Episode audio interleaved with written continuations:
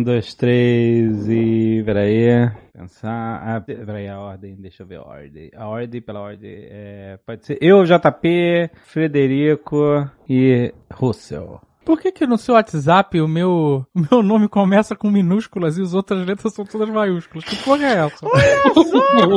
Eu não mudei, foi direto isso. Ficou bolado. Não, não vou lá não, só tô achando engraçado. Então, mas foi você que fez isso, porque já veio assim, eu não, eu não escrevi teu nome. Em algum momento da vida eu acho que tu usou isso. Cara, melhor início de Nerdcast, é isso? É isso, gente, tá bom. Canelada.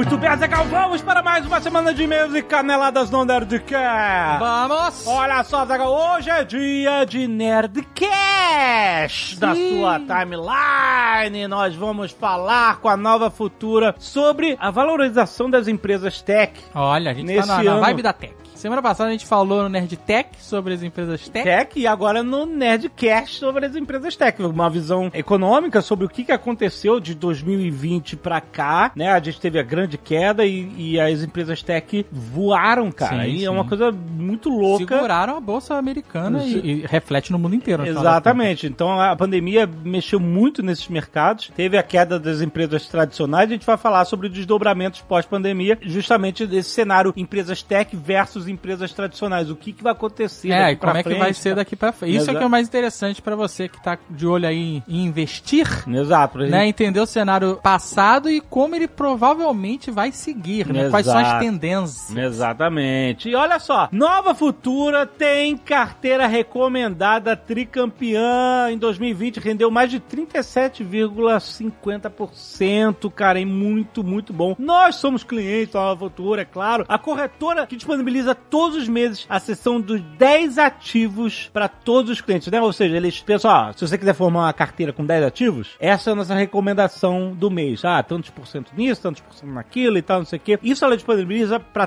todo mundo. Além disso, abrindo a sua nova conta na Nova Futura, você tem acesso às melhores indicações do mercado, atendimento sem fila de espera e mais uma equipe de analistas que vai ajudar você a alcançar o seu objetivo, gente. Vale a pena você conhecer a Nova Futura e abrir sua conta hoje. Abrir a conta não custa nada. Você vai lá no site, você vai conhecer, vai responder o questionário que vai ajudar a determinar que perfil de investidor você é. Você é mais ousado, você é mais conservador, moderado. E é a melhor forma de você entender como começar a investir. Tem link aí no post. Vai lá conhecer a Nova Futura e abrir a sua conta hoje. E só, vamos te lembrar que se você gosta de podcast, nossos queridos ouvintes, Ah! você vai gostar de audiobook. Ah, vai. Ah, vai. Olha só, audiobook e podcast é a mesma conveniência. Você pode ouvir no trânsito, em movimento, Lavando parado, louça. Fazendo exatamente. Lavando louça, sabe acumulou? e aí não acaba nunca. Agora na pandemia, o Melhor- que mais acumula é louça. É Quando louça. você tava na rua, você trabalhava, comia na rua e não tinha louça. Agora, agora você tem que comer em casa. É só, é só Meu louça. amigo. Louça o dia inteiro. Dia, é louça, louça, louça, louça. Quando você lava a louça ouvindo um podcast ou um audiobook, você não sente a coisa. Você quer lavar mais louça, você quer sujar mais. Você vai comer mais pra lavar mais louça pra sujar. Mas olha só, a casa do audiobook na internet é o aplicativo da Storytel. Porque lá com uma assinatura você tem acesso a todos os audiobooks e tem plano gratuito pra quem quiser experimentar e quem quiser ouvir a lenda de Ruff Gunner. Sabe por quê, Azagal? Ah. No final do ano passado foi lançado o Ozob, Protocolo Molotov em audiobook na Exatamente. Storytel. Foi um mega sucesso. E a gente anunciou aqui o lançamento de A Lenda de Ruff Gunner Volume 1, Sim. O Garoto Cabra, Sim. um sucessaço. Sim. Um mega sucesso de Leonel Caldela. Aliás, o Zop também, Leonel Caldela e David Pazos. Mas, Azagal, tem mais novidade. Hum. Porque está no ar a lenda de Rough Gunner Volume 2! quê, Azaghal! O herdeiro do leão! Caraca, essa nem eu sabia! Foi rápido! Ah, exatamente. O segundo livro. Caraca, então você termina o primeiro e já emenda no segundo. Já emenda no segundo, cara. Nossa! Você tem noção disso? Isso é competência da Storytel que está lançando os livros da Nerd Books. Caraca, então a gente tem que atualizar nossa lista de indicações. Exato. É, isso aí. Que a gente lista. lançou semana passada uma lista das nossas indicações de, de audiolivros dentro do Storytel. É, se você quiser, vai lá na playlist e ouvir a gente falando. E a gente fala dos livros e agora já tem outro Já livro. tem mais um! Caraca! Olha aí, é isso mesmo. Então, se você quiser ouvir agora, lembre-se, tem plano gratuito para você começar a ouvir os audiolivros da Nerdbooks agora. É só entrar em story.tel barra Jovem Nerd. Story.tel, o tel é T-E-L, barra Jovem Nerd. Story é S-T-O, não é Story E, de Stories. Não, não é. É Sto- Story S-T-O-R-Y Isso. ponto T-E-L. Isso, barra Jovem Nerd. É isso. Vai lá, vai ver nossas recomendações e começa a ouvir hoje mesmo a Lenda de Rough Gun, volume 2! E se você não quiser ouvir os recados e e-mails do último Nerdcast, pode pular diretamente para... 12 minutos e 46 pautas livres. Azagal, quero agradecer aos netos que doaram sangue e salvaram vidas essa semana. Lembrando que tem pedido de doação de sangue para Renato Galvão de Império Teixeira, no Hospital Israelita Banco de Sangue Serum, no Rio de Janeiro, capital. Também pedido de doação de sangue para Antônio Adamir Régio da Silva, no posto de coleta Emoam. Emoam, em Manaus, no Amazonas, gente. Ajude quem puder. Também pedido de doação para Nádia Aparecida Macagnan Mansur Anflor, no Hemocentro HSP UFESP, em São Paulo, capital. Se você puder ajudar essas pessoas, tem link aí no post para você ver mais informações e poder doar sangue diretamente para elas. Mas agradeço ao Daniel dos Anjos, Eduardo Oliveira, Felipe Aguirre, Frederico Linhares, Gabi Rodrigues, Luan Felipe, Igor Rodrigues, Luciano Soares e Matheus Gabriel da Silva. Muito, muito obrigado, nerds, por doarem sangue. Azagal Arte dos Fãs, olha só. A Julia Kaplan mandou aqui o Ozob Olha! de tricô. que coisa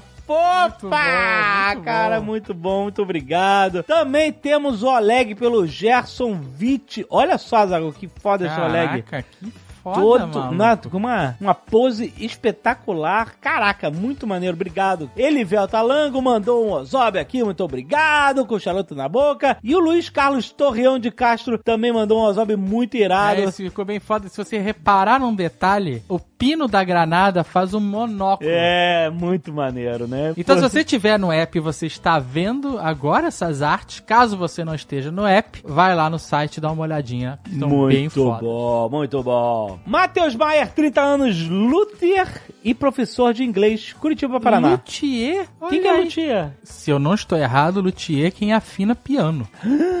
Olha aí, ah, luthier com TH. É isso mesmo? O que, que é um luthier? Luthier é uma pessoa que constrói e repara instrumentos de corda com uma soundbox. É isso, é um luthier.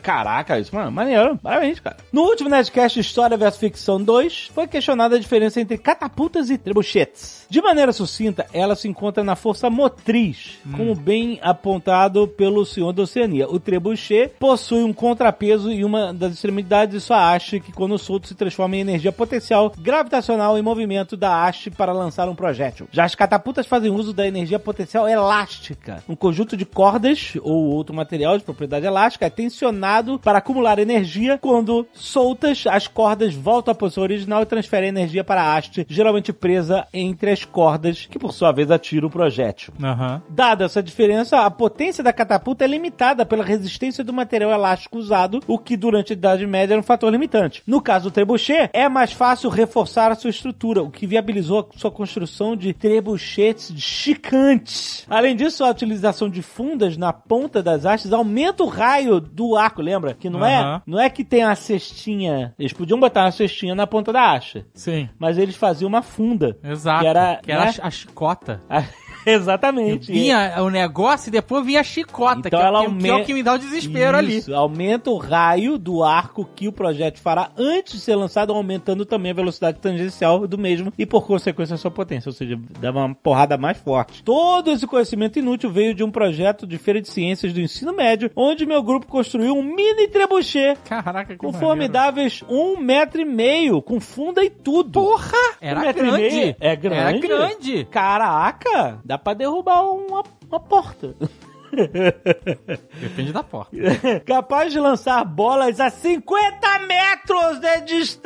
Caraca, maluco. Meu irmão, se um trebuchet de um metro e meio lança uma bolota a 50 metros, olha a energia potencial É que essa fudido. tem. Imagina um gigantesco daquele. Um salve para o professor Rodrigo de História, que na época nos deu um grande apoio no projeto e criou em mim um grande amor por história. Olha aí, que legal. Abraço para todos, em especial para o Felipe, também que nos agracia com os podcasts semanais na nossa eterna quarentena. Um abraço para todos os professores de história, muito bom. Ed Johnson Lacerda, 29 anos, engenheiro químico, São Paulo SP. Gostaria de fazer uma pequena contribuição no episódio 771 História vs Ficção 2, o curta The Night of Hope mostra um duelo entre um cavaleiro vestindo uma armadura de placas completa e um grupo de bandidos. No curta, os bandidos estão armados com arcos, bestas, espadas, lanças, massas, machados, etc. E na luta, os bandidos tentam perfurar a armadura com força bruta, mas também buscam as articulações e tentam causar concussões. Esse mini filme tem o que não pode faltar: flechas resvalando. Muito obrigado. o curta ficou bem realista, levando em consideração que um brutamonte treinado vestindo uma armadura de placas poderia virar um tanque humano quando enfrentava camponeses. Segue o link do vídeo. A luta começa nos 6 minutos e 5 do curta. Olha aí! Faltou nessa galera que tá lutando com esse cara um martelo de guerra. Ah, Porque o martelo de pra guerra é diferente do martelo que a gente pensou agora no martelo do Thor. Sim. Martelo de guerra não tinha nada a ver com o martelo do Thor. Era um negócio comprido, né? É um, é um spike, é uma ponta. é- é- o martelo de guerra ele é pesado, mas ele é, ele é pontudo. O, que ele- o objetivo dele é perfurar armaduras. É assim, com a ponta, né? Exato, é, era é sinistro. perfurar e machucar o cara lá dentro. Essa é a parada do martelo de guerra. Se você procurar um martelo de guerra histórico, não tem nada a ver com o martelo do Thor, que é um martelo de bater em carne. Então, mas você sabe que o martelo do Thor tem aquela parada da própria mitologia que fala que os anões lá fizeram um martelo curto demais. Então o martelo do Thor é uma parada já zoada desde a origem né, mitológica da É, parada. porque quando a gente pensa no martelo do Thor, a gente pensa no martelo do Thor, martelo dos Vingadores. Sim, exato. Que só serve pra bater carne. Olha, maneiro, cara. O cara apanha mesmo. né? Muito. Ó, tô- Olha a flecha resvalando, puta, muito maneiro. Tem link aí no post. Joga o machado na cara do maluco. Muito bom. Essa luta aí é só derrubar o cara também, né? Quem não levanta mais.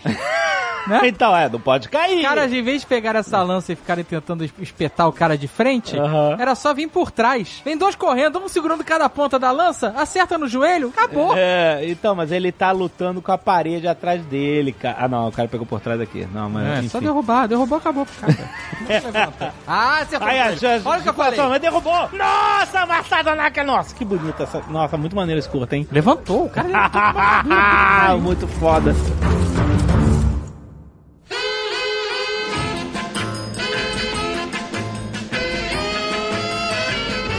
Pessoas confundem nossas vozes. Apesar de a gente fazer isso há décadas, Ah, as pessoas confundem. Nunca sabem quem falou o quê. Não, a galera sabe a minha voz. Não, JP. o JP sim. Não, JP é impossível. Não JP sabe. Gente, esse é o time de elite, todo mundo sabe. Take it for granted, não é assim que fala? Caraca, se fosse em Lambda Lambda Lambda, vai ser uma inovação, Total. né? O, o primeiro Nerdcast que não, não começa com. Qual é o número desse Nerdcast? 700, 800, não sei, 800 e alguma coisa? Não, já teve. Teve algum outro que eu não participei. Vocês fizeram lambda, lambda, lambda no outro? Sim, sempre. Ah, Alguém é. faz. Vamos, vamos começar é, apertando o botão do toque da galera.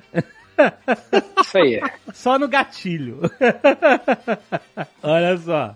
Hum, Esse mastigar não sou eu, jovem nerd, hein? Porque fica todo Ah, é. me cobrando. não quer. Hum, você fez pão de queijo, eu quis pão de queijo também, né? Que bonito isso. Sou um, um- um digital influencer.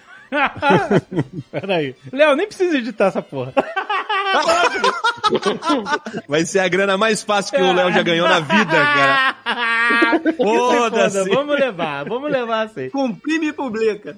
É, é. Eu queria dar os parabéns a vocês falando de pão de queijo pra mim. Porra, isso é bonito, né? Por quê? o Fred tá dia tio. Tô de tio, já era, acabou a alegria. Ele quer viver pra sempre. Acabou a alegria, acabou, porra. Mas peraí, nem final de semana? Nem final de semana. Acabou a alegria. Caraca, tá. Acabou a alegria. O Fred, ele come agora na balancinha. Uhum. Fala qual foi seu almoço aí. Seu almoço hoje foi bem nada de dieta. Não, meu almoço hoje foi total e completamente, porra, tipo, primeiro de janeiro, sacou? Que não é, normalmente não é isso. Normalmente é um peitinho de frango horroroso, sem graça, sem amor e arroz. Mas tu não pode botar um tempero no peito de frango, que eu como bastante. Posso, posso, posso botar um tempero. Só que quem faz sou eu, né, amigo? O tempero que ele queria botar era uma Fudeu, né? de maionese por cima, mas não dá. Pois é, um baconzinho, talvez uma mostardinha de Dijon, mas, Mas não bacon pode. não pode? Não pode. Não pode gordura. Eu- Tá Foda-se. com esteatose? Tá, tá tomando chinical? É uma das duas coisas. Não, não. Tem que emagrecer mesmo, né, cara? Ah, cara, eu emagreci 10 quilos esse ano, desde janeiro, sem parar de tomar refrigerante e beber. É só sexta à noite que começa, e aí é esborne até domingo, e de segunda a sexta, na hora do almoço, eu definho, tá ligado? O meu, o meu irmão tinha uma dieta que ele podia comer churros. Todo dia. Churros é o maior inimigo das dietas, porque a gordura é doce E é e é frito, mano. carboidrato. Mas ele dizia que E tava é liberado. frito. Comer uns E é churros. frito. Não é, não é frito, ele é deep fry. O É bom pra churro não é assim, é você dá uma fritadinha, sabe? que É tipo um omelete, Não, uma- não. uma- um ovo. Não, não. Ele tem que ir lá no fundo. Você tem que mergulhar o diabo pra ele chupar o óleo. Ele, ele é fino, o churras é fino, ele engrossa com o óleo.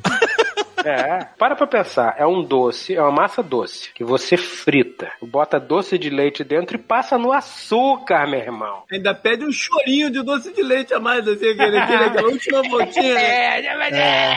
Aquela chapeleta de doce de leite ali no final. Tipo pasta de dente de comercial, né? De TV. Isso. O churros é uma sacanagem de Deus, né? Mas se você parar pra pensar, o churros ele deve funcionar como dieta de verdade. Porque Claro, se você comer quatro, você vai cagar tudo. Exato, Mas peraí, peraí. Peraí, peraí. Churros, churros espanhol ou ch- ou churros brasileiro? Qual é melhor? o churros brasileiro, o brasileiro. O churros espanhol é sem É? graça. O brasileiro, ele, ele deu o upgrade do churros. Mas é essa a ideia mesmo do, do churros. O, a- o, eu tinha um tio meu que falava que, porra, ele pra cagar fino é uma beleza. Então,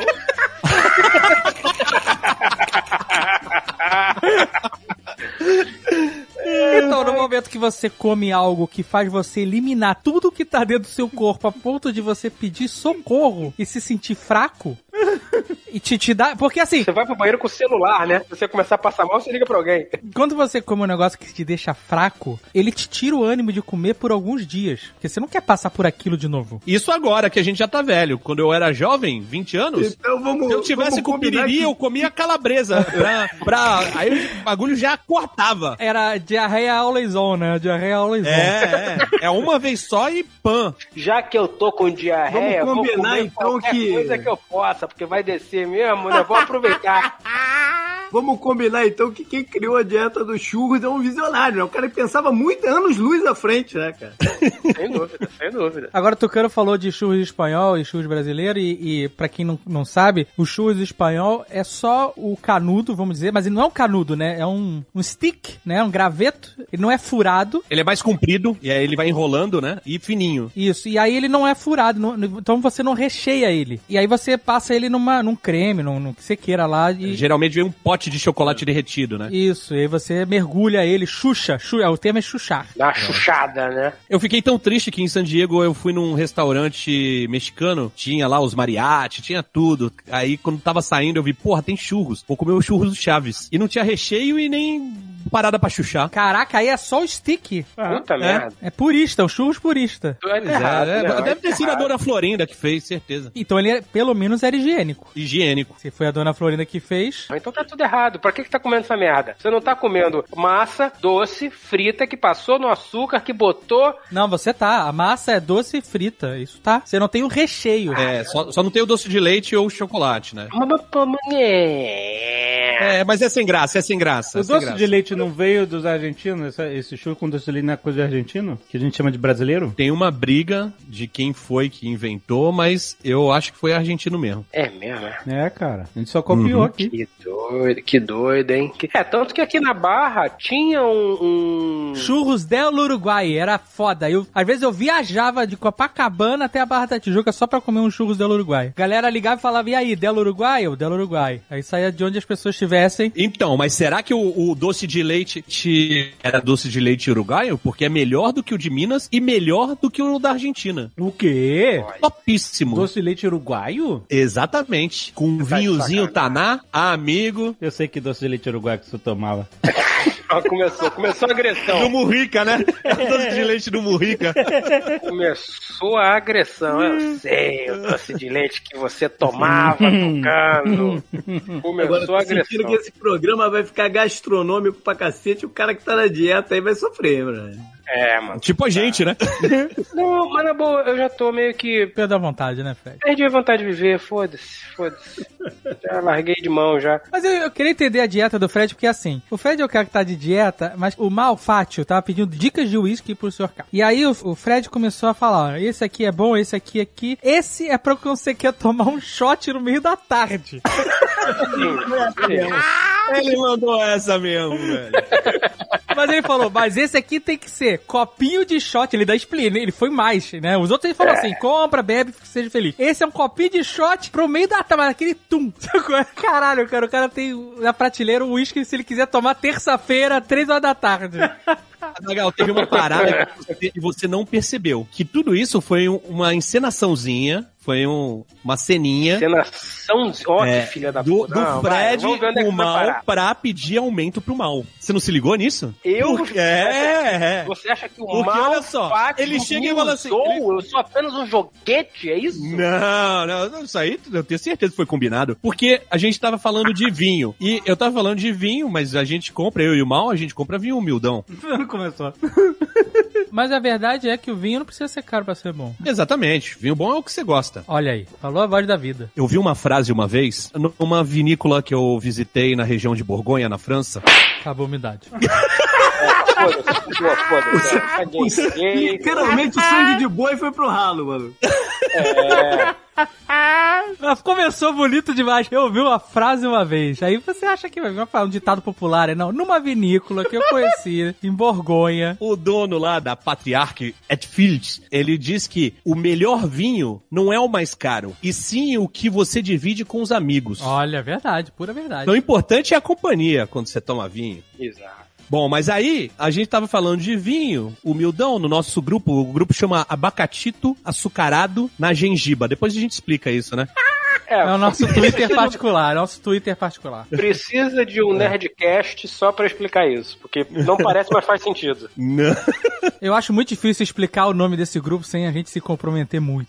O quê? É verdade, Não, não. é verdade, é verdade. é. É melhor não, é. é Mas boa, aí, boa. aí perguntaram se o, o Gold Label, o Johnny Walker Gold Label, que o Mal comprou no começo do mês, se tinha sido aprovado. O Marcelo Bassoli falou. Aham. E aí, ele chegou, não, pô, gostei. Aí ele chegou, Fred, depois do Gold, qual é? Aí o Fred começa. Começa a palestrinha de uísque. Glenfiddich Select Cask Soleira VAT número 1. Não é um Glenfiddich. Ele é, é específico. É aquele que não custa um rim. É um rim e um pâncreas.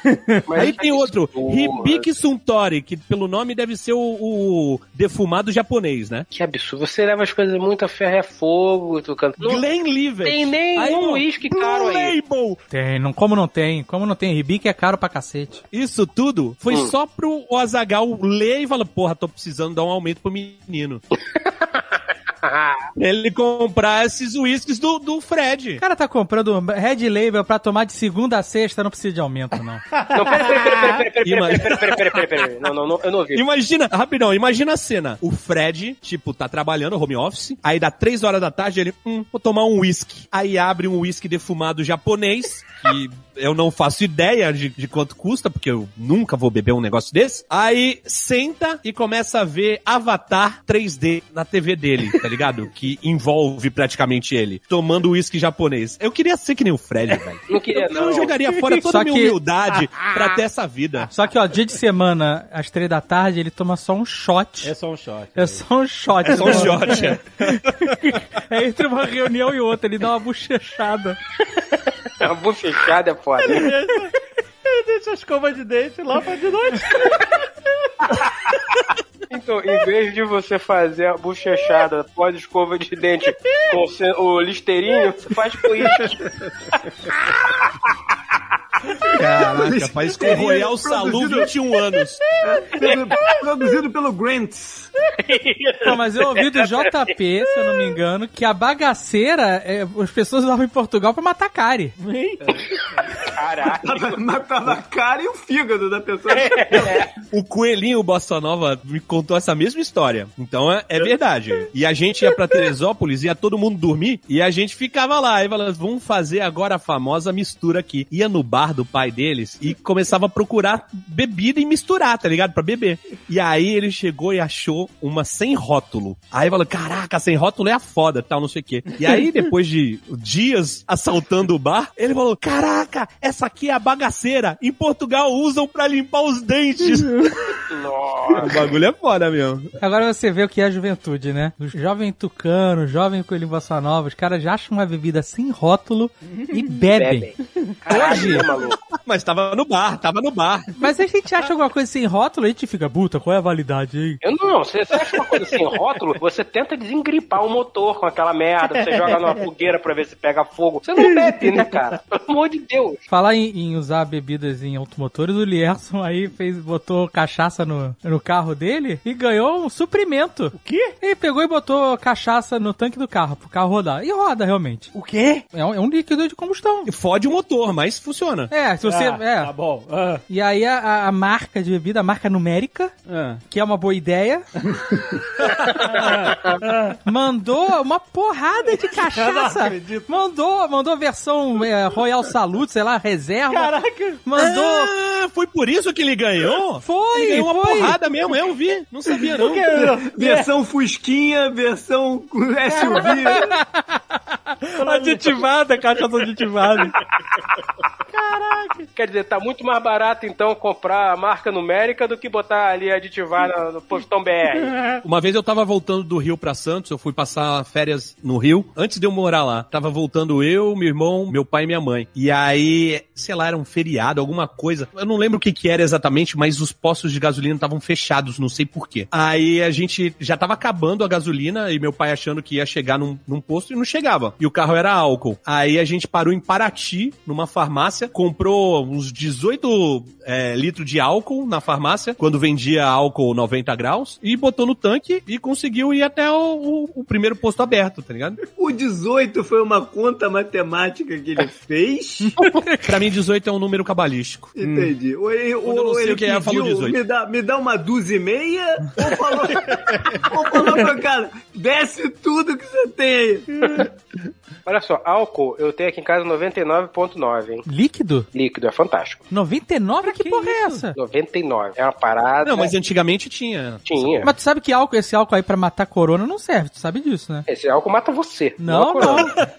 não. O corona tem a, a, a lei por volta de 70, 60, 70. 70, é. É. Porque dá tempo de dissolver a capa de gordura e o álcool Quando não você vai, fazer, quando É, você vai exato. fazer cerveja, pra você esterilizar as garrafas antes de envasá-las, também tem que ser álcool 70. Mesmo princípio. Então esse aí O que, que, tu que tem... você tá Pra dando que pra você tem- iguana pra crescer? É, É, que isso? porra é essa? Que você tem um álcool 99 em casa?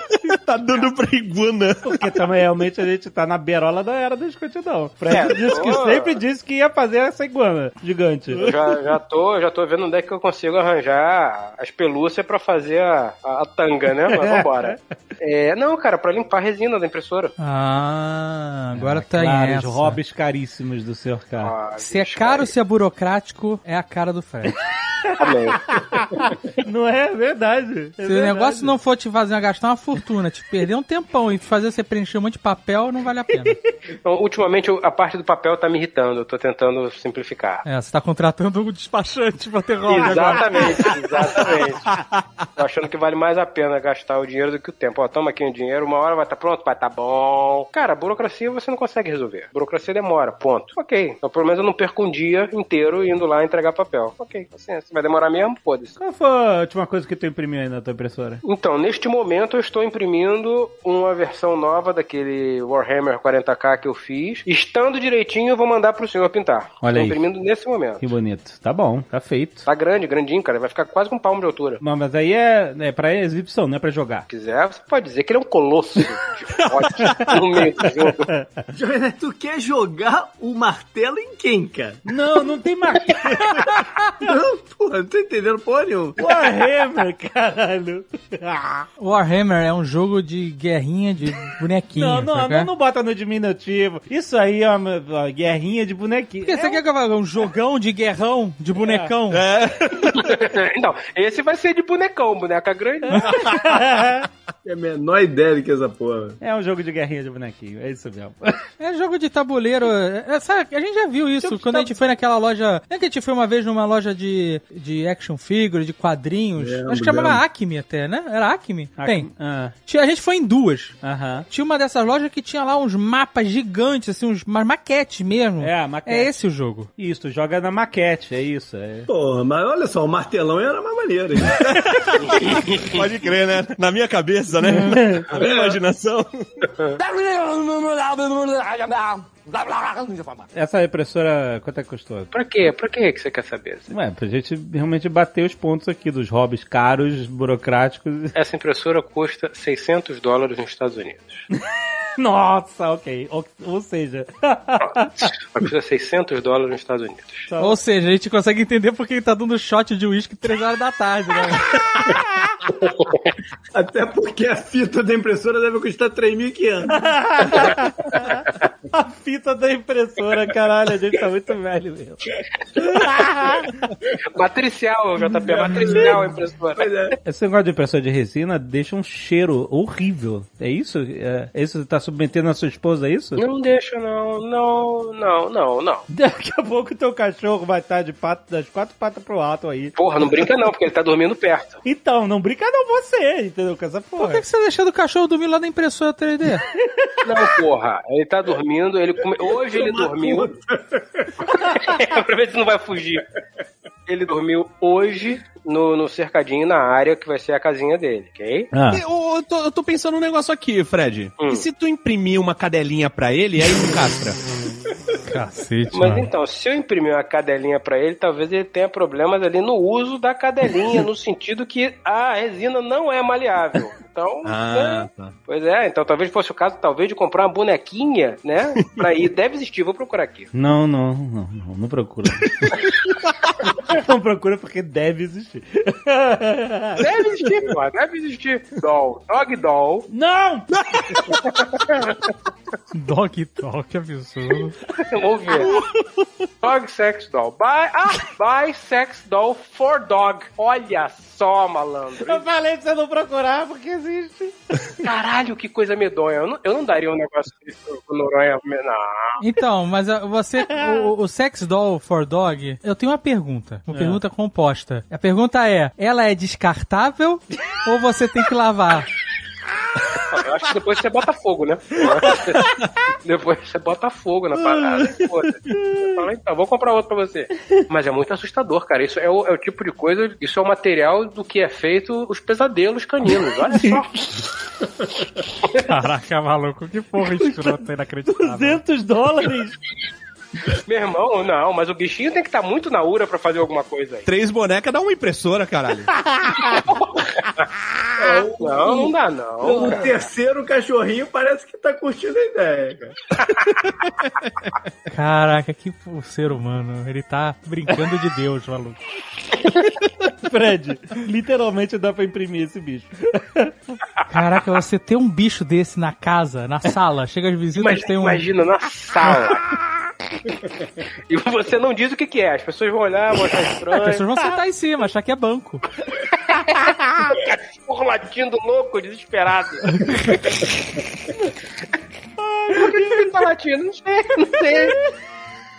Ele tem, ele tem apego, ele tem apego. Então o cachorro já fantasiando o manager ali, né? Já olhando meio de lado, assim, falando. Hum. Traz o shot do uísque.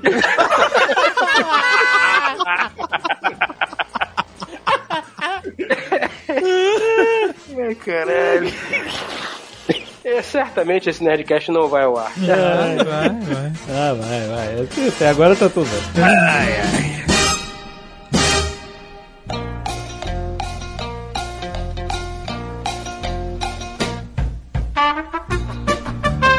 Eu vou trazer um assunto aqui que incomoda um pouco o, o senhor Tucano. Vou, eu vou tirar ele da zona de conforto dele. Nossa, caralho, fudeu. mãe do céu. Quero, eu quero ver ele pistola, quero ver ele pistola. Não vai, tu, tu não vai falar mal, tu não vai falar mal de macaco, né? Não, não, eu sou a favor do macaco. Todos Eu homens. Então sou você não é a favor do macaco, você quer dar cigarro pro macaco e as pessoas ainda acham que sou eu que quero dar. Me mandam um monte de foto de macaco fumando e eu sou contra, eu sou antitabagista. Eu não quero dar cigarro pro macaco, eu só quero que ele tenha escolha de poder fumar caso ele queira e tenha vontade. Eu acho style o macaco fumar. Eu acho que tem tudo a ver, sabe qual é? Entendi. Mas eu quero falar o seguinte. Isso, isso é uma fantasia, gente. Isso é, é isso. O não quê? é verdade. Você não quer ver o macaco fumar de verdade. Você quer ver desenhos de macaco fumado. É a Sociedade Protetora dos Ah, Animais. né? não. Não, eu não vou entrar no zoológico e jogar um maço de Malboro pro macaco. Eu não vou fazer isso. Depois jogar o isqueiro. Fala, vai garoto, se diverte. Vai ser o rei da prisão agora. Não é isso. Mas o que eu quero falar é o seguinte, não é de macaco, nem de tabagismo. Eu quero falar de cozinheiros turcos do Instagram. Ah, maravilhoso. Nossa, isso realmente me tira do. O CZN, ó, vamos falar Ele do... fica trigado? Ele, fi- ele odeia. Não, Ele é assim? inimigo, ele é inimigo Ah, daquele do CZN, CZN Burak. Não! Sabe o olhinho apertado? Sim, Só- que, o sorrisinho. Aquele sorrisinho dele, eu tenho vontade de socar, maluco. Não, Tucano, olha, eu falei. Não, Tucano, não. A gente é amigo, cara. Porra, a gente é muito brother. A gente tem os mesmos conceitos morais, a gente cresceu. Pois é, cara. Mas eu- a- o cara fica estragando comida, maluco. Não, É um não bigodudo, é um bigodudo? Ele Não, fa- bigodudo é outro. É uma escola. É uma escola turca, porque não é só ele. Não. Tem vários turcos que fazem esse rolê. É a escola da panelada, da panelada. Os caras só cozinham em quantidade de. Sabe qual é? De demônio. Demônio, assim, uma quantidade absurda, pratos gigantes, e é uma lavagem, assim, é misturada. Sabe qual é? É, é, é. E o zoado. Jovem Nerd adora. Eu gosto Claro, também. porque é, é louco, é bizarro. O é tipo- bigodinho, o que a gente falou que o bigode. Afonso Solano turco, Bigode é ótimo. é na Turquia, como a gente falou, então, fuso horário, quando ele tá lançando o menu de, Da de- de manhã? manhã, todo dia ele de manhã fala com os pratos que tem. Eu tô indo dormir, então é tipo o meu, meu, meu schedule. Antes de dormir, eu, É eu pra sei sonhar? É pra O sonhar que, eu sei com- o que, que tá rolando na, na cozinha Olha, turca. Cara, gente, vocês têm que acompanhar esse cara. Fala assim, I'm here because of Jovem Nerd. Caraca, não faça isso. não, não Porque bota- o cara... Não, não, não, não. O cara, o Azagal, o cara do Instagram de carnes segue a gente. Ele, O Meat Curator? o Meat Curator segue a gente e ele manda coraçãozinho nas nossas Não, o fotos. Meat Curator eu troco ideia com ele. Então, cara, então eu quero os turcos junto também, cara. Como é que é o nome do bigodudo? Eu não sei falar turco. Boogie Oogie. É o Bug, Bug, né? É é o, que que a gente vai- Ele, ele conhece... Ele conhece o Bug, né? Então, Boogie Oogie, porra. Ele é o Boogie Oogie. Então, é, que significa em turco o que, que a gente vai comer hoje. Aí Ele fala o que, que ele vai comer hoje. Caralho, Boogie Oogie em turco é isso? O É De- uh, Burj, né? é, Léo, toca aí, por favor. A gente não sabe falar turco. Bugün ne yiyeceğiz? Bugün pilav üstü aşk yiyeceğiz. E aí, cara, o nível de confiança dele é tamanho, porque ele tem uma montanha de arroz com grão de bico. E ele bota sempre numa forminha. e Ele aí- não, ele vota como se fosse uma comida inacreditavelmente. Exato, né? exato. Porque assim, é só arroz e grão de bico ali. Exato. E aí. E ele serve, ele faz, faz, nossa, isso deve ser o melhor arroz com grão de bico do mundo. É. E aí ele começa a tacar coisa em cima, mas sem nenhuma apresentação. É tipo zero. É, como aquele se você fosse comer no esquimó, só que na Turquia. Exato. É todo dia ele faz um cuscuz paulista diferente. É, é tipo isso. E ele tem a habilidade. Não, mas tem umas paradas impressionantes, que são, ele serve essa comida toda sem cagar a cozinha e o prato, sem cagar a blusa branca, É. esticada, engomada, que ele tá usando por dentro da calça, a parada é impressionante. E ele consegue comer, às vezes ele pega, ele faz frango lá, né? Ele pega a coxa do frango inteira, chupa o, é? toda a carne, ele mete assim na boca a coxa inteira, Fervendo, fervendo. bota e chupa a carne, sai só o osso limpo, sem cagar bigode, sem nada. É impressionante, É, mano. e ele encrava o osso naquele arroz dele, cara. É, é uma auto... Mas assim, se você olha a comida simplesmente, se, alguém- se fosse só a foto da comida, você ia achar uma bosta. Porque é só arroz grão de bico e um, um frango branco sem graça. Mas a- a- o tempero dessa comida é a autoconfiança do cara. Exatamente. Cara, é impossível isso ser gostoso, cara. Não dá. Eu também acho, mas, Ele é só maluco, ele é só maluco. mas quando eu for na Turquia, é certo que eu vou estar lá de manhã claro. cedo, malandro. Na plateia. Não, eu vou comer lá um Plateia, prataço de arroz desse. Não, não, ele filma pro Instagram. É, ele né, tem um restaurante, ele tem um restaurante. É. E agora ele dá comida comida pra gato, pra cachorro. Começou dando pra um gato. Aí apareceu dois gatos. Agora tem 100 gatos, maluco. Fez casa pros gatos. Vamos combinar que essa galera que fica cozinhando no YouTube é uma galera esquisita, né? Que isso? que isso, jovem? Aí, a gente meteu a notícia lá no Podnext, no Bizarro, essa semana do maluco que era, era da máfia italiana e tava fugido e escondido numa, numa acho que era na República Dominicana. E aí o cara ficou entediado e resolveu fazer um canal de culinária no YouTube. E aí Interpol viu e pegou o cara, porque o cara fez uma maquiagem lá, um disfarce, mas esqueceu de, de cobrir as tatuagens. Puta. E o maluco identificaram o cara e prenderam ele lá na, na República Dominicana. Nossa Caraca, senhora. olha aí. Agora, sabe que a Turquia não tem só esses cozinheiros malucos, não. Tem o Salt Bay Verdade, ele é turco também. Ele é turco também, é. Ah, ele não é maluco, não. Ah, esse, ia, ia chegar. Esse não é maluco. É, é outra, um pira, é outra pira, é outra pira. ele é um exemplo de sanidade e retidão. o Salt Bay ele é maluco e tal, mas ele é muito bom de marketing. Isso a gente tem que reconhecer. Todos esses caras Sim. são, mas todos eles estão vindo na pegada, que nem a Salt Bay o nome dele, é, é Nurs Et, um negócio assim, né? Nurs Isso, é, Nurs porque ele começou a fazer aqueles vídeos do sal, né? De jogar uhum. o sal no antebraço e, e cair na carne e tal. Uhum. Isso começou a viralizar. E ele faz muito marketing. Você, eu já fui, eu já tive a oportunidade de ir no restaurante dele. E você passa por uma geladeira de carne dry aged assim, sabe? Uma vitrine mesmo, né? Porta de, de vidro, assim. Faz parte da decoração do restaurante. E ele bota é nome de é. celebridade nas carnes. E, tipo assim, essa carne tá reservada pro Robert De Niro, pro Cristiano Ronaldo. Ele é muito inteligente, cara. Aí, aí tu fica, né? Nessa de caraca, e o Robert De Niro vai vir aí. É, então é- ele é muito esperto, cara. E, e- e quando o Maradona morreu, ele, ele, ele, pelo Instagram, quem segue, sabe que ele gosta muito de futebol, né? Ele Fanático. serviu o Maradona, né? Tem um vídeo. Serviu, e é, é um vídeo ina- é maravilhoso, cara. E, sério, mal, bota aí o link no, no post. É maravilhoso. O Maradona sendo servido pelo Salt Bay é um negócio de maluco, cara. Parece uma transa. Eles estão transando, é inacreditável.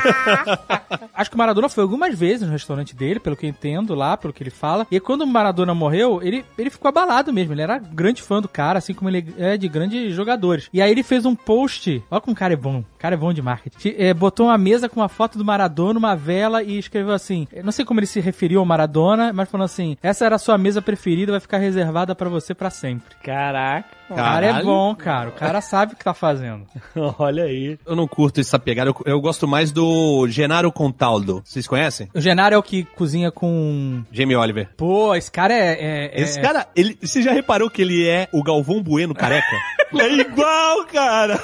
O mesmo bronze. Eu aprendi a fazer o, o macarrão carbonara vendo uma receita do Fi, do forno, né? Que ele botou nos stories. Só que depois eu fui olhar. Eu sempre pego mais de uma, uma receita, mais de uma opção, né? Pra comparar e aí eu faço. A gente faz aqui o que a gente quer. E aí eu fui ver um vídeo do Genaro. E o sotaque convence. É. Eu sabia que ele cozinhava bem, que ele era o cara do Jamie Oliver. Porra nenhuma. Mas o, o cara italiano falando com sotaque, você fala: é isso, essa é a receita que eu vou seguir. Engraçado você falar que você viu a receita do Fi e do Genaro Contaldo, sendo que eu tenho dois vídeos de carbonara no meu. Que eu conto a história da onde surgiu o carbonara e, e ensino a fazer o carbonara original. Mas eu contei a história, eu contei a história do carbonara pra portuguesa, aprendi contigo, aprendi contigo. Falei, ah, bota pimenta preta, que é negócio de carvão, que é todo mundo carvoeiro e tal.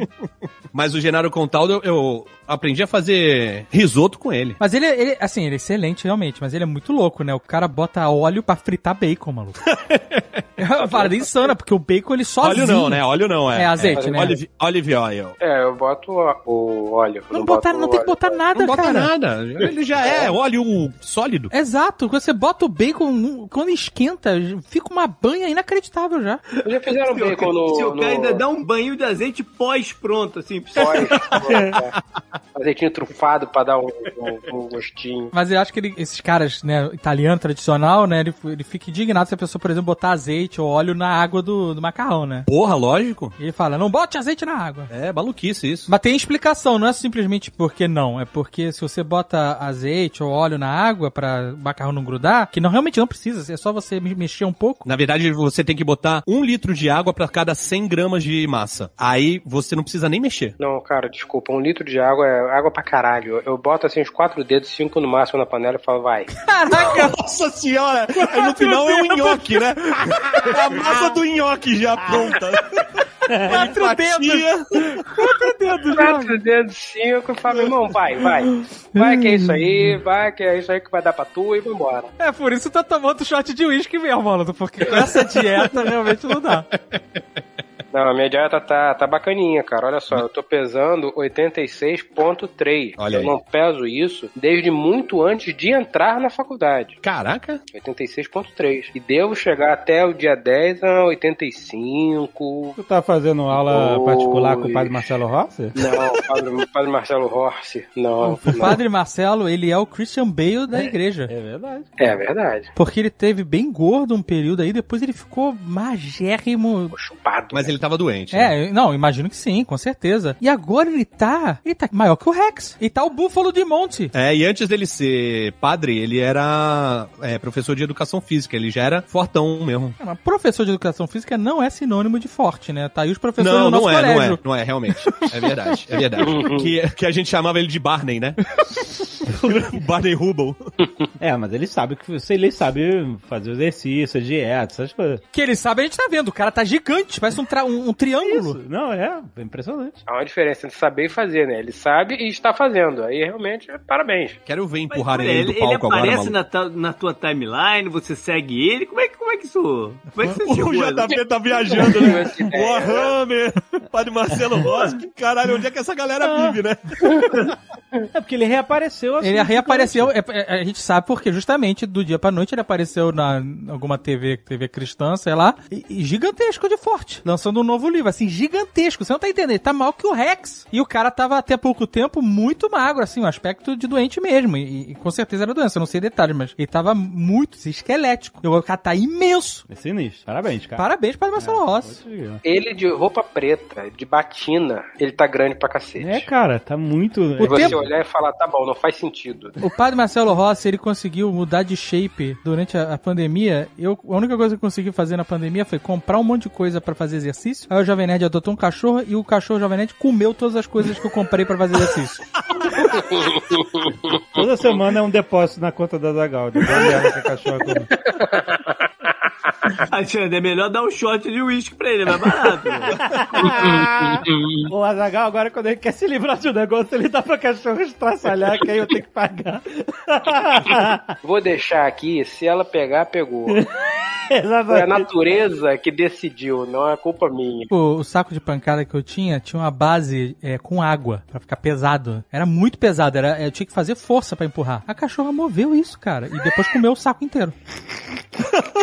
Pariu. É um monstro, cara. É um monstro gigante que tá crescendo aqui. É do jogo, acontece. A destra, tem que botar no adestramento, desde pequenininho, senão fudeu. Eu fiz, eu fiz um masterclass de adestradora lá. Comprei, vi dois Ah, episódios. peraí, não, peraí, peraí, peraí, peraí, peraí. Você comprou. Não, é porque eu preciso de mais, eu preciso de mais detalhes pra ver o nível da loucura.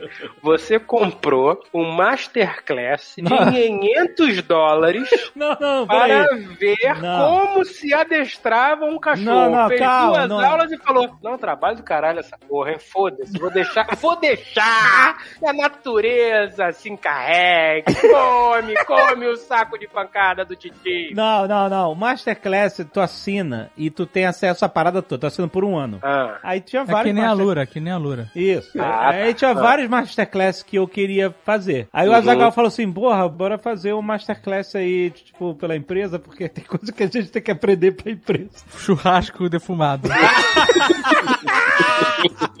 Aí teve uma promoção que você comprava o masterclass e você dava de presente de graça pra outra pessoa. Eu e aí que eu achar falei, esse código. Eu não achei esse código. Caralho, vai tomar no cu. Como tu não achou? Eu não achei no Eu te e-mail. mandei. Eu tenho que procurar. Caraca, desgraçado, nem deu redeem no código ainda. Aí eu comprei o Masterclass. Tu mandou pra qual e-mail? Da empresa? Eu mandei no, no Telegram aí. Puta, no Telegram aí, fodeu. Procura Masterclass, porra. Aí eu, eu, pô, vou fazer várias Masterclass. Começar pelo do cachorro. E ele realmente faz sentido. O cara é treinador de cachorro profissional. O cara é, é foda. E, e todas as, as técnicas fazem sentido. Só que aí Uhum. tem uma que é o não. Aprender a, aprender a falar não. Sabe qual é? E esse você não consegue. Não, então, eu- é que eu não fiz a. Eu tô. Eu tô. Não! Então, aí ela obedece. Porque assim, o Jovem Nerd não tá adestrando o cachorro. O não vem quando o cachorro tá destruindo alguma coisa já. Então não é adestrar, não é condicionar, é desespero, não é um comando. É um grito de, de- um pedido de ajuda. Não, não, olha só, ô, galera, não, eu sei que tem treinador de cachorro que ouve a gente. Eu fiz alguns e deu certo, realmente aprendeu. Aqui o não, tu tem que prender o cachorro na coleira. Aí você tem que prender a coleira do cachorro num, num, num sei lá, num numa porta, num negócio que o cachorro vá pra frente e ele não consiga avançar, entendeu? Pra que isso tudo, Aí, gente? ué, chama-se chama-se adestramento. Aí você bota as recompensas lá, os treats do cachorro, na frente dele. Mas ele não pode alcançar ainda os treats. Aí ele vai ficar querendo pegar. Aí você fala assim, não. Aí você vai chegando as recompensas pra perto do alcance do cachorro. Aí É. quando ele vai tentar, você fica, não, não, e não deixa ele. Você vai amarrar o cachorro onde? Tu tem que amarrar a coleira em algum lugar pra ele ficar esticado. Ele não vai quebrar o que, onde ele estiver amarrado. Isso vai acontecer. É uma tortura psicológica inacreditável, né? Nossa, é. Não, não é, cara. É adestramento. Aí o cachorro chega uma hora que ele vai associar o não e ele mesmo solto, ele vai deixar a recompensa na frente dele e você fala assim, não, e ele não vai pegar a recompensa até você deixar. É assim que. Ah, E você abandonou essa ideia por quê, cara? Você foi lá e falou, ah, esse negócio de coleira, foda-se, come. Não, porque aí onde é que eu vou prender a coleira? Não tem onde prender, tem que arranjar o E negócio. por falar nisso, o Fred falou e é verdade. Ele- a cachorra comia a coleira. Aí a gente vai comprar uma corrente. A guia de corrente. É Garmin o nome do cachorro? Não. Não pegamos a referência da piadinha. Não pegamos a referência da piadinha, Tucano. Qual é a piada? Não é o nome do cachorro lá do que comeu a o lobo que comeu a- o braço do Tyr na mitologia nórdica? Caraca, olha onde é que você foi fazer essa piada. Caralho, hein, maluco. Porra. Tá de Passou. parabéns, não. Tá de é um parabéns. cão de gelo. Tá de Ainda parabéns. bem que o Alexandre não resolveu ligar a tela, né? O YouTube e meter o cachorro em frente a ela pra aprender sozinho também, né? Se, se autoadestrar. Também era uma É. possibilidade. Mas que ele aí- Mas ia ser irado se tivesse uma masterclass pro cachorro, né? Sim. Pô. Au, au, au, au, au, au. Au, au. Au, au, au, au, au. Então, uma boa ideia de business, criar um, um curso de adestramento online que ele escuta quando estiver dormindo. Aí ele já acorda, porra, numa boa. Tranquilaço. Sabe que igual aprender língua? Tu bota debaixo do travesseiro e, e acorda Vai falando dormir, vai italiano. dormir. Não tem que adestrar cachorro, não. Ah, começou. Tá bom, vai pro mato, vai. É, tem que deixar solto, maluco. Tem que- Tem que arrumar o macaco primeiro, pra eles ficarem juntos. O macaco e o cachorro solto.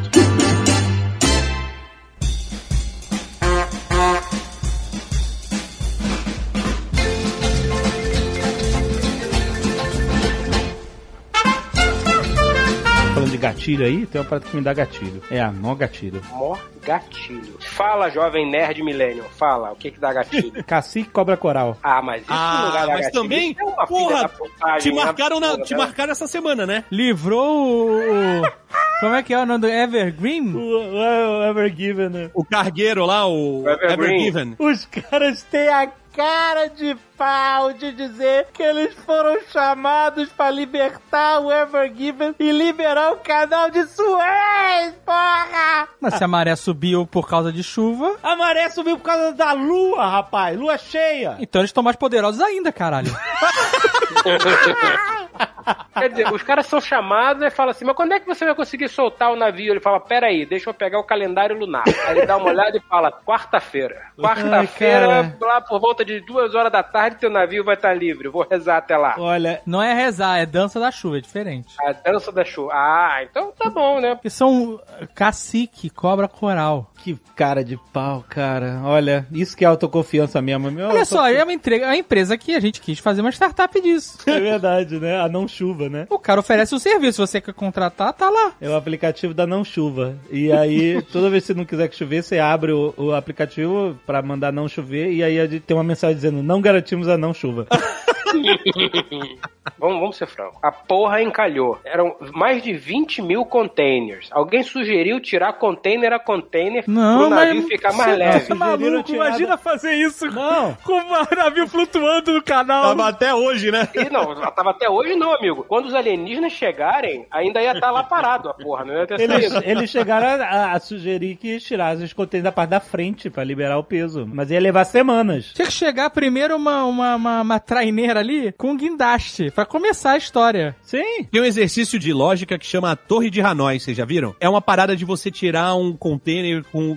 Você tem que passar os containers de um lado pro outro com o menor número de, de Movimento. movimentos, sacou? Ah. Ia ser o maior Torre de Hanoi do universo, cara, de todos os tempos. O o meu ponto é o seguinte: se as pessoas realmente estavam dispostas a tirar aquela porra, não era com aquela escavadeira de brinquedo elétrica.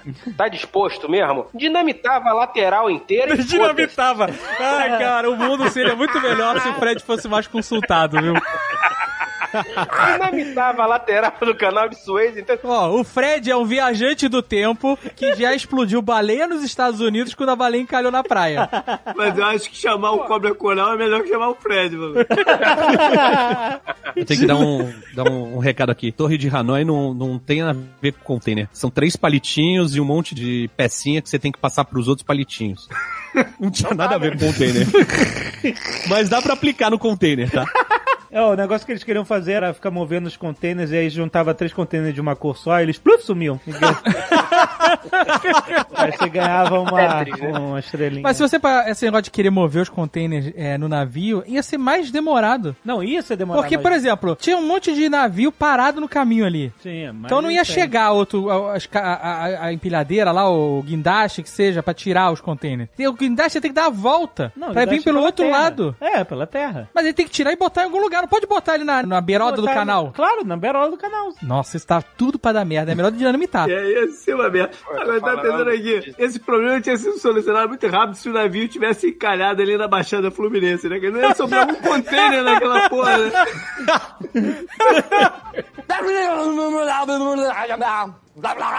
Foi até engraçado esse acontecimento aí do canal de Suez, porque eu comecei a assistir The Crown agora, há pouco tempo. Tá gostando? Tô gostando, tô na segunda temporada e é justamente eu tava vendo um episódio em que o, o- a Inglaterra perde o canal de Suez pro Egito. E foi justamente na mesma semana que aconteceu essa parada, então eu tava contextualizadaço. Sacou? Eu tava, olha aí o canal parado do navio, vai acontecer, avisa pra rainha.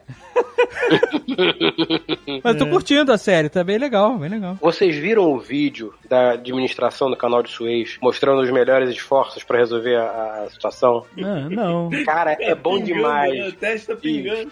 É, uma, uma porrada de, de egípcio dentro de uma sala, todo mundo com as roupas menores do que deveria, eu não sei porquê, o cara, porra, compra uma roupa do tamanho, caralho. Todo mundo falando, imagino que em egípcio, desesperados e tal, e caralho, e aí mostra o vídeo assim, uma tensão, só que nego, sabe, foda-se, conversando sobre futebol, e aí vai dando um fade out, fade out, aí entra o logo, canal de Suez, estamos aqui, parará, piriri, parará. É um foda-se, inacreditável, amor. tipo, é, tem um navio parado ali, né? Mas e como é que foi o jogo ontem lá? Paris-Dakar contra o, Pirâmides do Egito. Quem é que ganhou? que, que me deixa mais consternado com esse relato aí é que os egípcios falando egípcio. Que loucura, né? Porque Loucura. faz, o- faz uns 4 mil anos que eles não falam isso. Não? Porra, pra você ver o nível da loucura. Deixar o Alexandre desesperado, um egípcio virando pro outro, falando: Vem cá, tu tem contato daquele alienígena ainda? Não? Aquela galera que fez aquelas paradas ali, no alto do morro ali, aqueles triângulos grandes. Os caras têm os alienígenas que levantam pedras. Porra, É. gente, volta aqui. É, porra. Aí os alienígenas voltam e falam, faz o quê? Faz a pirâmide de container. Não adianta nada. A grande pirâmide de container. De Suez. Falar em pirâmide, outro dia eu, eu no Twitter eu tava questionando e veio até arquiteto me explicar porque a pirâmide, ela originalmente, ela tinha um revestimento de mármore, né? Não sei se é mármore, alguma coisa assim. Eu acho que era mármore, sim. Não era limestone? Não sei. Mas eu sei que tinha uma chapeleta, né, de metal. E aí eu pensei, não seria uma boa fazer um... um... Uma retocada? É, tipo isso. Retrofit? Dá um realce, né? Dá um Não, não é retrofit, é restauro histórico. Olha retrofit é quando você adapta pra hoje em dia, sacou? Chega lá, a pirâmide toda espelhada, né? É, com, com entrada USB, aí seria retrofit.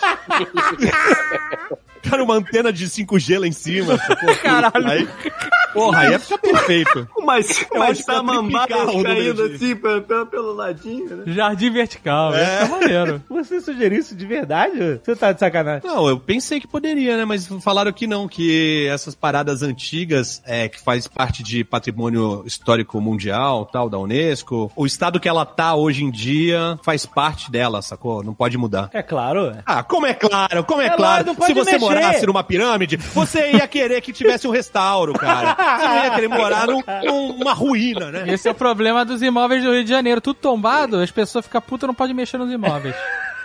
É, mas é, Não cara. pode vender, não pode fazer nada. No Porto que fizeram certo. Lá no, no Porto tem umas, uma região bem de frente pro Rio Douro, que tinha umas habitações velhas, que estavam caindo aos pedaços, ninguém queria morar lá. Fizeram um projeto lá, começaram a restaurar. Hoje é o melhor lugar pra morar no Porto. Só caseirada. Você tá falando do Porto eh, em Portugal? Porra, Jovem Nerd, não é possível, né? Isso. Naturalmente, O Rio né? Douro. Se é o- é Rio Eu Douro. não sei onde é o Rio Douro. Onde é o Rio Douro? É Santos? É no Porto. Porto Maravilha do A Rio de galera tá Janeiro, morando Jovem no porto, ainda dá uma mãozinha pra carregar os containers de vez em quando. É, o Rio Douro é o que divide a Vila Nova de Gaia da cidade do Porto. É o Rio Ah. Douro. Inclusive, tem uma peculiaridade aqui que se tiver ouvintes portugueses nos escutando, vai ficar bem puto, mas é a, é a verdade. Se tiver, não, tem. Tem? Nossa. Tem, tem ah. ouvinte português. O vinho do Porto não é do Porto. Ah, não? As uvas são plantadas mais pro interior de Portugal. Ah. E aí são levadas para descansar em Vila Nova de Gaia. Tanto que todas as, as caves de vinho do Porto ficam do outro lado do rio. Verdade. E no, no Porto mesmo não tem nada. Todas as outras, Adriano, Sandman, Mas, cara, aí é peculiaridade. Aí é que nem falar aeroporto de Curitiba, que é em São José dos Pinhais, sabe qual é? Mas o pessoal de São José dos Pinhais fica puto se fala que é o aeroporto de Curitiba. é, mas fica puto e acabou. Fica por isso mesmo, né? Mas quando eu fui no Porto, tinha uma aluna da universidade que fez intercâmbio aqui. E aí ela ficou de guia pra gente, levou a gente, eram duas alunas até. E aí ela ficou passeando com a gente e tal, não sei o quê. E ela explicou: ah, as uvas são plantadas na região de tal, não sei o quê. E aí tem esses barcos bonitinhos que trazem os, os tonéis, e aí leva pra cá, pra Vila Nova de Gaia, onde o, o, o vinho do Porto descansa. Aí eu perguntei pra ela, mas peraí, se é plantado num- numa região e descansa no, na Vila Nova de Gaia, então o vinho não é do Porto. Maluco, ela ficou. Caraca, Trigger. Resolveu escrotizar também a guia, é foda, né, cara? Não, mas eu falei, eu, eu falei na, na- Você ligou os pontos. Ela não, É, ia, ela na não ia ficar sinceridade. Melindrada. Ela não ia ficar melindrada de falar que era tudo engodo, né? A parada é tudo engodo. Ela não ia ficar melindrada. Ela falou, você não fale isso ma- nem uma vez a mais. Caraca. Ó, mas olha só. Mas você queria beber o vinho do Porto ou você queria beber o vinho de Vila Nova de Gaia? Olha que é legal também um vinho de Gaia, hein? Olha que nome irado. Vinho de Gaia. É, você só ia conhecer por vinho de Gaia. Ia ser a mesma coisa que o vinho do Porto. Não, porque você só quer esse vinho melado e doce porque ele é o famoso vinho do Porto. Então, mas olha só, o que que faz o vinho? É o lugar onde a uva cresceu ou é o, todo o resto do processo de fazer o vinho? O lugar onde a uva cresceu. Não. Então, e eu acho que geralmente, por exemplo, na França, é no mesmo lugar. Então, mas se você... Mas o vinho não, não é a região que faz, porque é, é, assim, o vinho é um processo. Mas a uva que faz o vinho, a uva Pinot Noir, por exemplo, você tem ela na França, você tem ela na Califórnia, você tem ela na Nova Zelândia. Então É. não é uma uva de uma região, por exemplo. Mas pra ser AOC ou DOC, que é denominação de origem controlada, essas certificações, geográfica, Indicação geográfica. Isso, ela, ela tem que ser daquele lugar. Então tem al- Exatamente. alguns, por exemplo, você toma uma, uma uva tempranilho, tá? Sim. Que é espanhola, que você gosta. Sim. Mas tempranilho uruguaio, argentino. Mas, porém, todavia, existe a denominação geográfica de Rioja, que é a melhor região de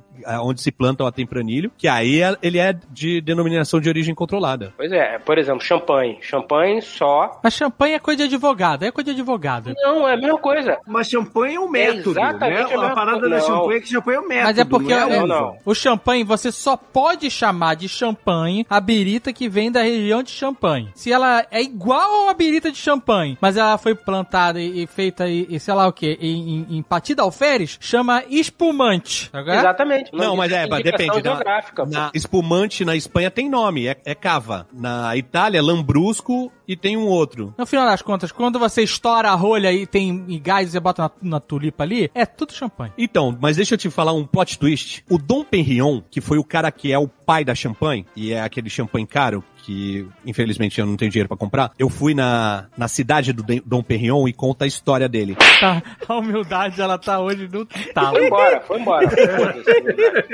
É que eu tenho uma missão de espalhar humildade pelo mundo, então eu faço esses rolês aí. Aí contam a história lá de que ele era um monge, ele precisava gerar recursos para a paróquia dele, não é a paróquia, para um monastério lá dele, que era uma igrejinha safada onde ele tá enterrado. Que humilde era ele. Humilde era o Dom Pignon. Exatamente, ele era humilde. Aí ele foi para o sul da França, onde ele descobriu essa técnica de fazer vinho espumante e levou pra lá, pra região de Champagne. A parada é que ele era muito metódico. Ele provava todas as uvas, não todas, porque senão acabava, né?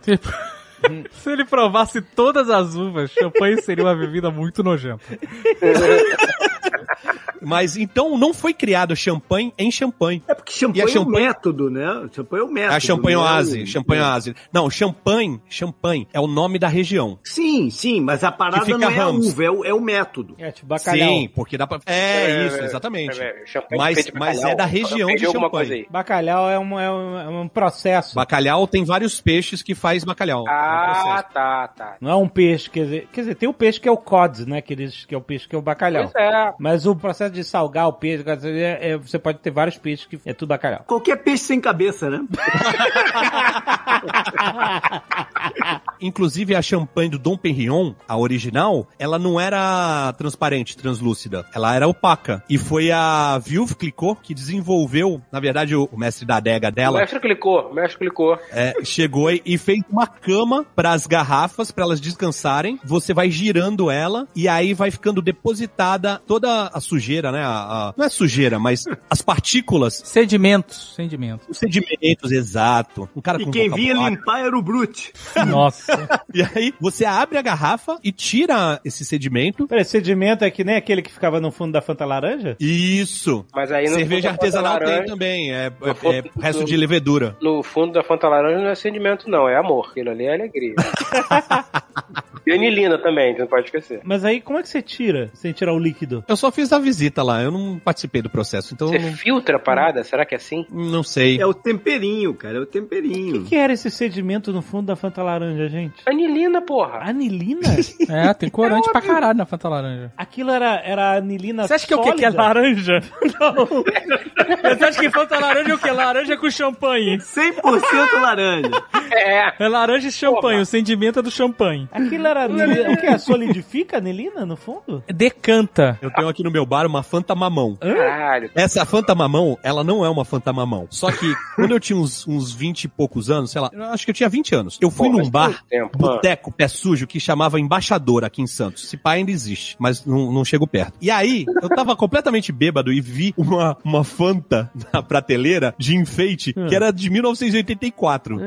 E aí eu, eu fiquei fascinado pela Fanta, tá ligado? Eu cheguei e falei assim, quanto é que dá essa Fanta mamão? O cara falou, não, essa aí o dono não vende. Aí eu cheguei e falei assim, caraca, eu, dou 10 mango. Aí o cara chegou, não, não, não posso. Aí eu cheguei e falei, 30. Aí o cara falou que o, o, o dono não vendia de jeito nenhum. Eu cheguei e botei 50 reais em cima do balcão. E isso foi em 1997. Era dinheiro, era dinheiro. Era dinheiro, era dinheiro. humildade. Olha só. Não, humildade não, bêbado. É, como diz o Sr. K, não que eu seja milionário, eu sou irresponsável. Pô, 50 reais nessa época é 50 dólares, maluco. Pois é, maluco. É? Tá maluco. Aí eu cheguei e falei 50 reais na Fanta Mamão. O cara falou que não. Eu fui no banheiro. Quando eu saí, eu peguei a Fanta Mamão e saí correndo. Não. E no outro dia, Eu sabia que ia ter esse plot twist nessa história, eu sabia. no outro dia eu acordei e falei, gente, eu roubei a Fanta Mamão. E eu tenho ela até hoje. e é, ela é, então, ela é da metade pra cima transparente e da metade pra baixo sedimento. Polícia Federal vai bater na tua porta amanhã. Eu acho que se tiver aberto eu vou devolver a Fanta Mamão, porque eu- agora eu, eu tô me sentindo um pouco culpado. Agora tu imagina o podcast lá que agora tá participando o dono do bar e fala, pô, tinha um filho da puta que uma vez veio aqui e roubou a minha Fanta Mamão. né? Fanta mamão. Se alguém conhecer esse filho da puta, me avisa que eu vou lá buscar. Porque uma coisa é certa, em 2021 o dono desse bar com certeza tem um podcast. Tucano vai, vai devolver a Fanta Mamão no cara, Eu bro. acho que eu vou devolver. Eu vou mandar a foto aqui pra vocês. Caraca, Fanta mamão. É desagradável? Vai me embrulhar o estômago? Se for, manda. Eu acho que um pouco, mas Ah, então ninguém vamos ver. nunca bebeu, então é tranquilo. Não, manda, manda. Se é desagradável, você vai fazer mal. Se moralmente é questionável, manda, eu quero ver. Eu vou mandar no abacatito. Puta, isso. Não, não, não quero sofrer sozinho, gostei. Manda lá, manda lá. Manda lá e não explica o que que é. no meio da madrugada. No meio da madrugada. Ainda bota assim, Lerson, discorra sobre e manda.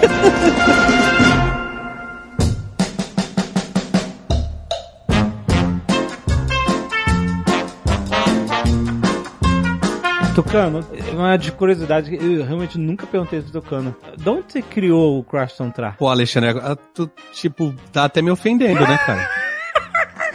Pro Astrontrar não foi inventado. Ele se inventou.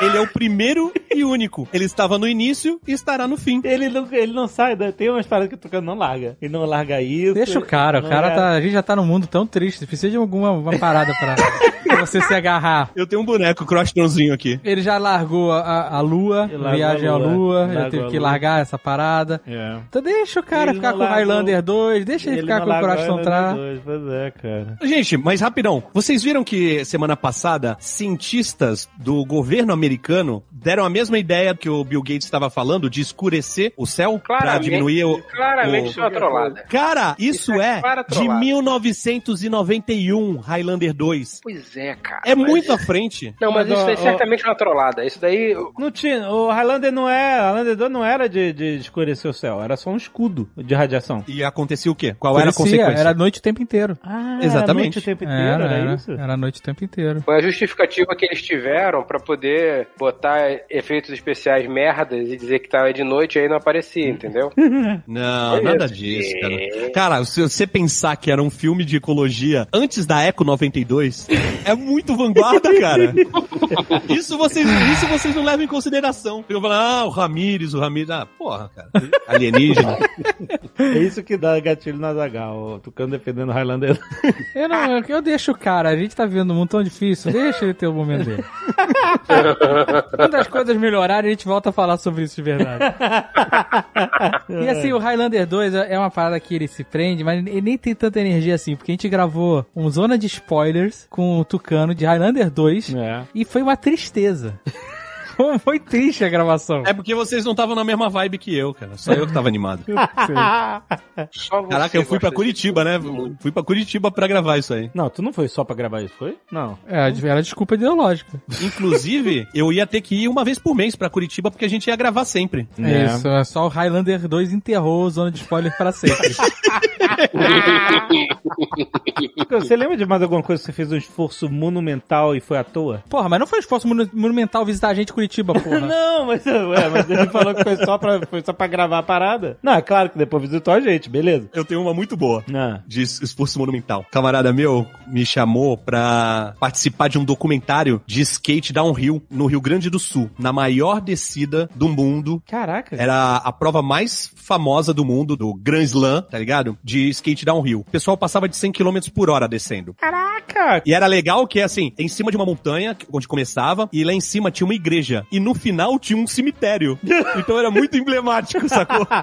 É aquele que a galera vai deitado no skate? Então, tinha esse que é Lude, e tinha skate mesmo downhill, e tinha patins também inline. Certo. Tinha as, as três modalidades. O que vai mais rápido é o deitado, que chegava a 120 km por hora. Nossa, mãe do céu. Quando foi isso? Deve ter sido em 2014 ou 2013. Ah, recente. Olha aí, caraca. Caralho, recente, né?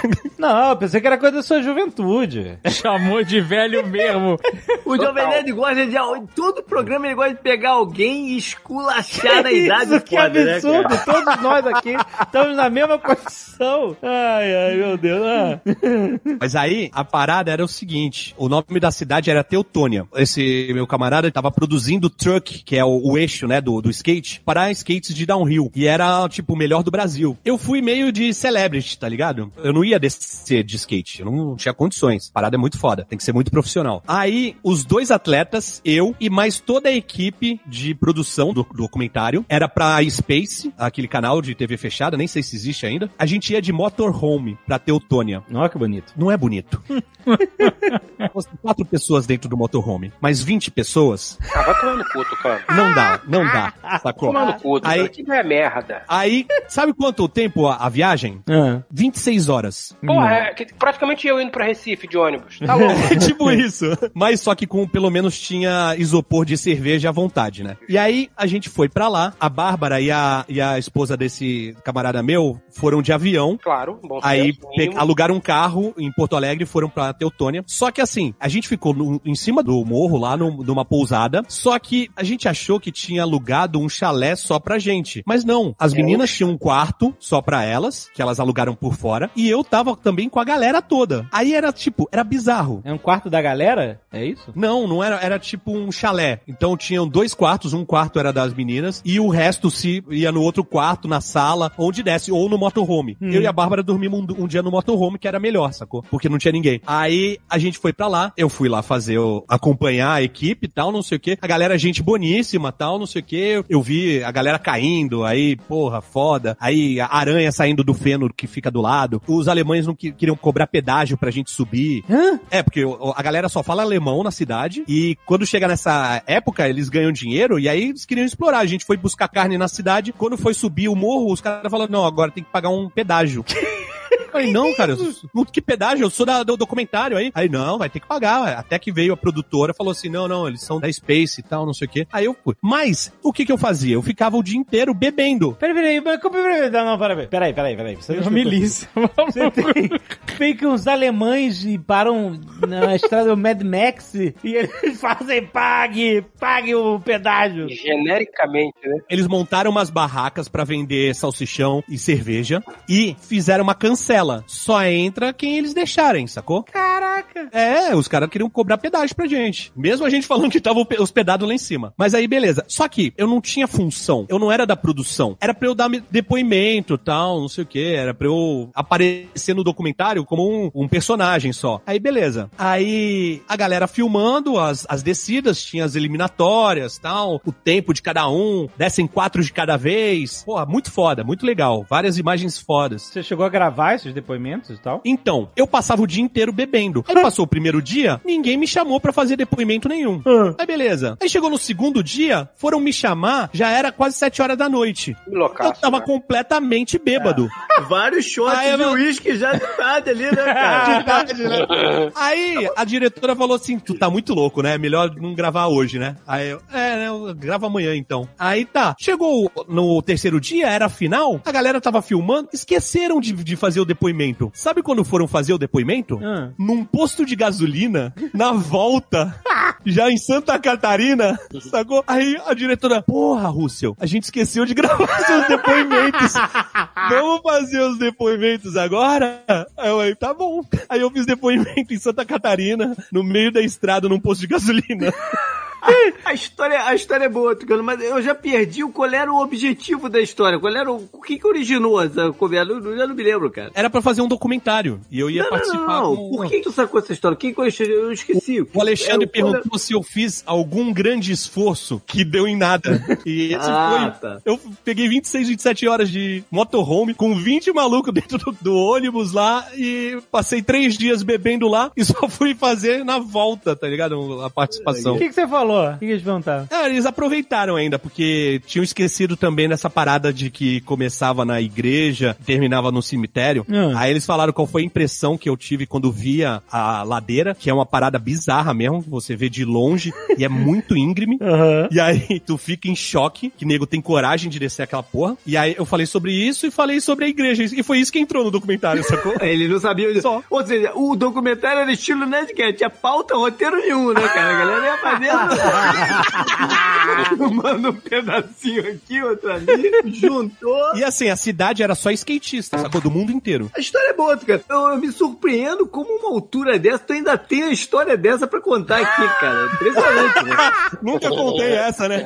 Caraca, é verdade. Nunca contei, pode crer. Esse eu tocando, olha aí, que beleza. Mas assim, que eh, te chamaram porque era a galera que te conhecia, de você ser o Tucano? Então, um dos caras do que tava fazendo documentário, que era dono da empresa de truck, era amigo meu. É meu sócio na Seven Kings, inclusive. E Ah. aí ele chegou, eles estavam querendo que tivesse um web Uma celebridade, celebrity. uma celebridade. Ah, Um é. web celebrity, tá ligado? E aí ele chegou e mostrou meu perfil lá e meu Instagram e falou assim, pô, legal, chama ele então, tal, não sei o quê. Eu fui na faixa, não foi cobrado. Eu queria ver a parada, sacou? Aham. Mas pra finalidade que foi, É. é, foi, foi em vão.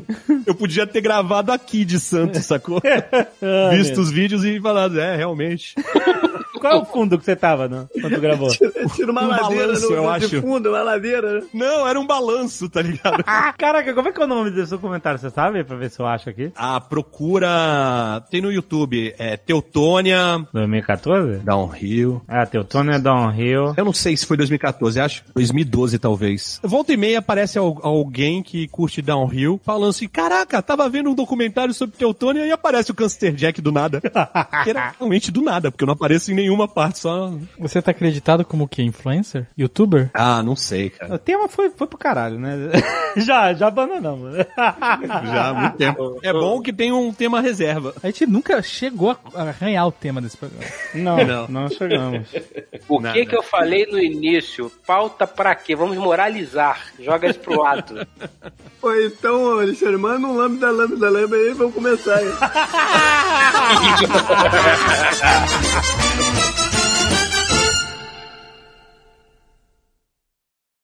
Este Nerdcast foi editado por Radiofobia, podcast e multimídia.